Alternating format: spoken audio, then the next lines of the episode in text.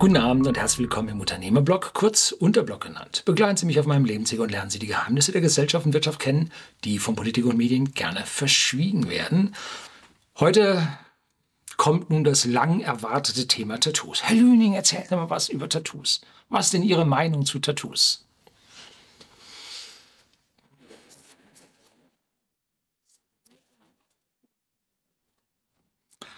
Ich bin in Sachen Tattoo ein Spezialist, eher das Gegenteil. So, also hier Disclaimer vorneweg. Was ich sage, hat mit Tattoos und den Dingen, die hinter den Tattoos stehen, nichts, gar nichts zu tun. Hm? Also die Gründe, warum jemand sich ein Tattoo stechen lässt, werden heute nicht behandelt. Ja, ja, vielleicht am Rande ein bisschen. Ich werde mir den einen oder anderen kritischen Nebensatz äh, nicht verkneifen können. Ähm, wir haben auch in unserer erweiterten Großfamilie, ja, ich rede gerne mit meiner Familie und vor allem auch den angeheirateten Teilen und weit weg und so. Man kann viel lernen, tolle Sachen mit der Familie. Ähm, und wir sind auch richtig viele, ne? Ja. Ähm, nicht eins. Niemand in meiner erweiterten Familie hat ein Tattoo. So, das ist meine Ansage. Wir sind nämlich in der Beziehung dann so ein bisschen Außenseiter. Gut, Tattoos haben auch eine, hängt ab von der sozialen Schicht, aus der ein Individuum heraus stammt. Und äh, tut mir ja schon wieder leid im Voraus, äh, je höher in einer, boah, wie auch immer, oh, jetzt komme ich auf Glatteis, äh, definierten hierarchischen oder gesellschaftlichen Struktur unser, äh, unseres Landes die Leute oben sind, umso weniger Tattoos gibt's. Eine Ausnahme, berühmte, ja, Medienstars. Die haben dann wieder welche, ne? Aber ansonsten, je weiter rauf, umso weniger Tattoos. Hat was mit, ja, mit Einkommen, aber auch ein Stück weit mit Bildung nicht sozialem Erbe, drücken wir es mal lieber so aus, mit sozialem Erbe zu tun. Wie viel haben wir jetzt in Deutschland Tattoo? Gibt es unterschiedliche Zahlen, gibt statistische Untersuchungen. Die geringsten Zahlen, die ich gefunden habe, waren 8% der Deutschen hätten ein Tattoo. Äh, man hört so 15 bis 20 Prozent hätten eins, 20 halte ich für sicherlich zu viel. Ähm, in the Whisky Store, die ganzen Mitarbeiter, wie viele Tattoos haben die? Oder wie viel Prozent von denen haben mindestens eins? Gefühlt sind es 50 Prozent. Ich habe es jetzt nicht 100 Prozent nachgerechnet. Es sind auch noch einige Damen dabei, die ich im Schwimmbad noch nicht gesehen habe. Ähm, Frauen, vor allem jüngere Frauen, da habe ich Tattoos gefunden. Tja, wo kommt nun das Tattoo überhaupt her? Jo, blicken wir zurück weit in unsere Geschichte, in unsere Evolution hinein. Ötzi, 5000 Jahre zurück. Ne? Der hatte 61 Tattoos der muss ausgeschaut haben. Jo. Ähm, wie, wie, hat der, oder wie war der tätowiert? Der war mit Ruß tätowiert. Es war ein Rußpartikel. Die hat man ihm unter die Haut gejubelt oder er sich selber oder wie auch immer. Angeblich wäre er auch kastriert gewesen. Ja, nein, äh, war er wohl nicht. Bloß dieses äh, Gefriertrocknen des Leichnams hat wohl zu einer extremen Schrumpfung geführt. Gut, ähm, Ganz bekannt sind die Tattoos, die Ganzkörper-Tattoos der Maori, neuseeländischen und polynesischen Ureinwohner. Ähm, und die sind jo, Ganzkörper tätowiert und auch im Gesicht. Gibt es also schon von den ersten Entdeckern. Den Segelschifffahrern gibt es da also Zeichnungen, wie die tätowiert waren. Überall, also granatenmäßig. Und die haben als Farbe äh, ja aus Kapseln von Pilzen haben sie die Farbe genommen, weil die ja auch so intensiv war. Also jeder hat so zum Tätowieren genau das genommen, was er hatte. Ne? Geschichtlich bedingt. Ne? Ähm, in Deutschland kamen die Leute so durch die Seefahrer, kamen die mit den Tattoos äh, in Verbindung und da, yo, die weit gereisten Leute und die hin und wieder nicht ganz mit den deutschen Gesetzen klarkommenden Bevölkerungsschichten, die dann als Matrosen mal eben weg mussten, um da irgendwelchen Strafen zu entgehen, die kamen mit solchen Tattoos und da war es dann kein Wunder, ähm, dass diese Tattoos sich dann auch in der ja, Gefangenenkultur, der Gefängniskultur, sich dann auch breit machten. Und wenn also in den, der Generation meiner Eltern ähm, sich also da Tätowierte zeigten, dann, oh, das ist Knasti und so, ja, oder Matrose und so.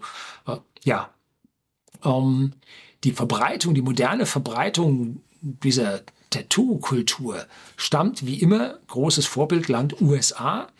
Und da ging es also an der Ost- und an der Westküste los, ja im konservativen Mittleren Westen eher, eher nicht, dann schon eher so im Süden, die Matrosen der Küstenstädte. Ähm, ja, und da machten sich dann auch ja, in einer Subkultur, machten sich Künstler breit, die also dieses Tätowieren äh, jetzt nicht auf den Namen der Freundin eines äh, Steuerrats und einer barbusigen Meerjungfrau darstellten, ähm, sondern die daraus eine Kunst machten. Aus der Gefangenenkultur heraus äh, entwickelte sich dann im Prinzip diese Motorradgang. Kulturen, die und auch die, die Straßengangs, ne, die äh, im Prinzip dann als lebenslange Zugehörigkeit äh, zu einer Gruppe sich diese Tätowierung ergaben. Ja, wir Deutschen waren da noch ganz heftig. Jo. Wir haben gewisse Menschengruppen mit Tätowierungen versehen. Grauenvoll, ne? Ja, die Juden wurden tätowiert. Aber auch die Gegner der Juden wurden tätowiert, ne? Die SS, die kriegt unter den Arm äh, eine Dienstnummer, ne? Also, unglaublich, was da abgelaufen ist. Unglaublich. Ähm, Jedenfalls ergab sich dann in den USA so gewisse Konkurrenzen zwischen den Künstlern der Ostküste und der Westküste. Gab es dann auch gewisse Unterschiede, haben wir schöne Dokumentationen drüber gesehen. Und dann, wie so immer, schwappte das rüber nach Europa. Ne? Ja. Marken. Welche Marke ist am meisten tätowiert worden auf Menschenkörper? Ja, eine Vorstellung. Ich habe was gehört, Statistik habe ich nicht gesehen. Aber es heißt, dass es Harley Davidson wäre. So, lebenslange Zugehörigkeit zu einer Kundengruppe. Das nenne ich mal Markenbindung. Ne? Auch Jack Daniels soll angeblich dabei sein mit dem schwarzen Label, soll man es wunderbar tätowieren können, aber ich kann Ihnen zusichern, im The Whisky Store hat niemand, zumindest nicht, dass ich wüsste. Ja, immer vorsichtig sein. Ähm, eine Jack Daniels Tätowierung. Nein. Und ich, habe ich am Anfang schon gezeigt, nein, ich habe natürlich auch keine. Ich habe auch noch niemals, auch nicht als pubertärer 13-jähriger Jüngling, eine Tätowierung haben wollen. Nee. Ich war schon immer in meinem Leben vorausschauend. Ich wusste immer, was ich will. Und ich wusste ganz genau, dass ich mein eigenes Ding wollte und nicht das Ding von einem anderen. Ja, jetzt kann man sich ein Tattoo aussuchen, man kriegt sein individuelles Tattoo, aber das eigene ist es nicht, weil ein Künstler hat es ja gemacht. Ne? Und dann hat man irgendwo geguckt und sagt, das zusammen mit dem und dann verwurschtelt und das machst du mir und so. Nein, ich wollte, was ich, ich wusste, was ich wollte, war vorausschauend und mir war klar, dass ich irgendwann dieses Tattoo nicht mehr haben will. Wenn ich mir da irgendwas tätowieren lasse, und nachher kommt raus, das ist scheiße. Ich tätowiere mir den Namen der Popgruppe. Nachher kommt es raus, dass die rechte Lieder singen. Jetzt habe ich das Ding da auf dem Arm oder sonst wo. Und jetzt bin ich dann hier, ja, danke. Ne? Äh. Oder eine Zeit lang waren Tätowierungen auf dem Steiß bei den Damen so angesagt. Ne? Irgendwann werden die Damen voluminöser, dann wächst das Ding. Ne? Sieht es dann auch gut aus? Oder man hat hier so einen jugendlichen dicken Mucki, habe ich hier über Bodybuilding was gedreht, lässt sich was drauf tätowieren im Alter, pff, ist der Dampf raus und jetzt schrumpelt das alles zusammen. Kriegt die Meerjungfrau Bulimie. Ja, also wie ich die Sache auch denke, ich finde keinen lang, keine langfristige Begründung für so ein Tattoo. Unsere Firma denken schon, denkt schon der eine oder andere oder die eine, die andere ans Wegmachen. Ist aber teuer und ist schwierig. Kommen wir später darauf, wie das funktioniert. Jetzt kommen wir erstmal zur Tattoo-Farbe. Und jetzt kommen die üblichen Klischees, die an vielen Stellen, heißt ja alles schon widerlegt und so weiter und so fort, wären ja alles Lebensmittelfarben, alles untersucht, die Tattoo-Studios alle unter Kontrolle und so weiter und so fort. Ähm, aber so einfach ist es nicht, unter sich selbst reinzuwaschen und zu sagen, untersucht. Es gibt keine Regeln für Tattoofarben. Es gibt Regeln für Lebensmittelfarben. Und die werden auf Tattoofarben angewendet. Jetzt Lebensmittelfarben nimmt man mit dem Mund auf und wir haben über unseren inneren Verdauungstrakt heftige Abwehrschranken gegenüber Nahrung und Nahrungsbestandteilen, dass wir nur genau das durchlassen, was wir auch verdauen können. Der Rest wird ja von Bakterien, die mit uns zusammenleben, vernichtet, äh, werden, wird durch Säure zerlegt und was auch immer. Ähm, unser Verdauungstrakt ist ein Schutz für Bestandteile aus der Nahrung. Und wenn wir jetzt einen verfaulten Apfel essen, der ist nur so ein Stück verfault, dann macht uns das nichts, weil der Schutz das aufhalten kann. Wenn wir viel einen ganzen faulen Apfel essen, könnte es schon schwierig werden. Ne? So, also wir haben einen Schutz, einen gewissen Schutz, keinen zu großen Schutz, aber so einen Schutz, wie er sich über die Evolution ergeben hat, dass er sinnvoll ist. Und jetzt kriegen wir moderne Lebensmittelfarben, die als Lebensmittelfarbe zugelassen sind, ähm, die also durch den Verdauungstrakt ordentlich durchgehen und die injizieren wir jetzt direkt in den Körper, wo sie über den Verdauungstrakt normalerweise nicht rein könnten, weil es die Barrieren den Schutz gibt. Jetzt jubeln wir uns das rein. Gut, wir jubeln uns nicht direkt in die Leber, wir jubeln uns nicht in, den Blutkreis. Naja, das blutet schon hin und wieder. Ne? Wir jubeln uns einen Teil davon in den Blutkreislauf. Jo, das tun wir schon. Ähm, und diese Lebensmittelfarben enthalten auch, enthalten auch sogenannte Azofarben. Und diese Azofarben, ja, die sind besonders stabil und sind die besonders bunten und gehören zu den Lebensmittelfarben. Aber Azofarben sind synthetisch. Und da gibt es eine Azobrücke, äh, das sind N, zwei Stickstoffatome mit Doppelbindung und die sind sogenannt chromophor. Das heißt, die können Photonen aufnehmen, Elektronen auf unterschiedliche Bahnen heben und können Farbeffekte erzeugen. Das sind noch Nazofarben. Und man hat also herausgefunden, ähm, dass sie ein, um es vorsichtig zu sagen, ein Krebspotenzial besitzen. Und deswegen müssen Azofarben auf Lebensmitteln seit 2010 gesondert gekennzeichnet werden. So. Und diese schönen, farbstabilen, lichtechten, kräftigen Farben sind Azofarben.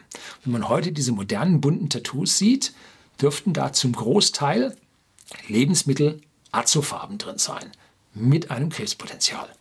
Nun, muss nicht sein, ich wäre aber vorsichtig. Ähm, wie passiert jetzt die Tätowierung?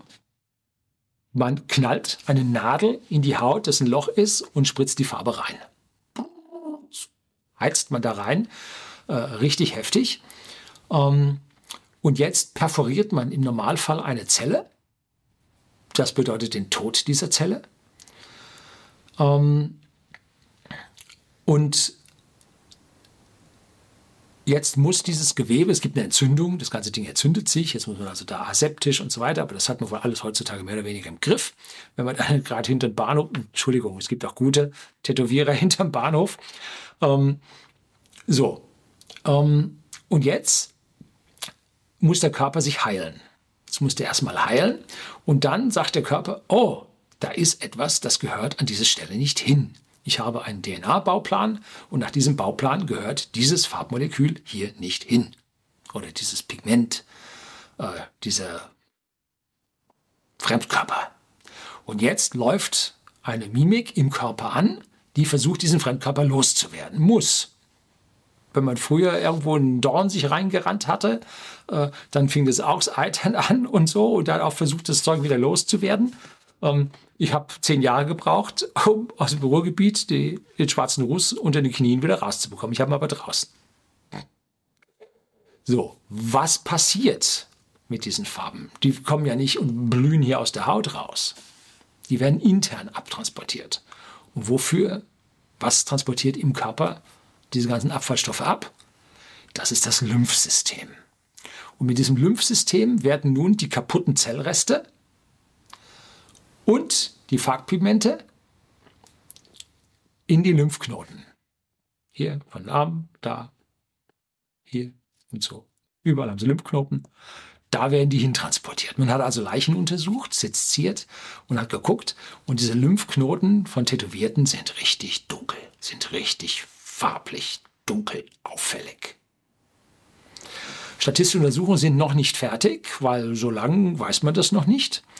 Ähm, ob nun diese Farbstoffe im Lymphsystem zu Schäden führen. Also wenn so ein Lymphknoten schwarz ist, also mir wäre nicht wohl. Tut mir leid. Denn im Prinzip die Aufgabe des Lymphsystems ist es ja, diese Abfallstoffe zu sammeln und dann auszuwerten, was noch machbar ist und den Rest dann äh, über Nieren und so weiter auszuscheiden. Ne? Das muss dann weg. Um, ähm, und auf einmal bleibt der Müll da drin. Ne? Müllkippe im Körper, dein Lymphknoten. Ähm, mit dem Tattoo passiert was Ähnliches. Der Körper greift nun diese Pigmente an, permanent. Und jetzt entfärbt sich das. Die, die nicht so stabil sind, entfärben sich und am Ende schaut es aus wie das Glas äh, bei den Wasserfarben, nämlich schmutzig braun. Wenn man alle Farben miteinander mischt, wird es am Ende schmutzig braun. So, und diese Tattoos haben irgendwo so ein Zwischending zwischen ja, dunkelblau, grün, schwarz irgendwo da. Ne? kann ich ja regelmäßig schön sehen. So ein Tattoo, was mal 10, 15 Jahre an einem Fleck ist. Also die alten Tattoos schauen nicht schön aus. Ne? Was mit den neuen passiert, weiß ich nicht.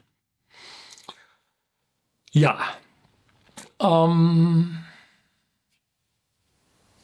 das war das.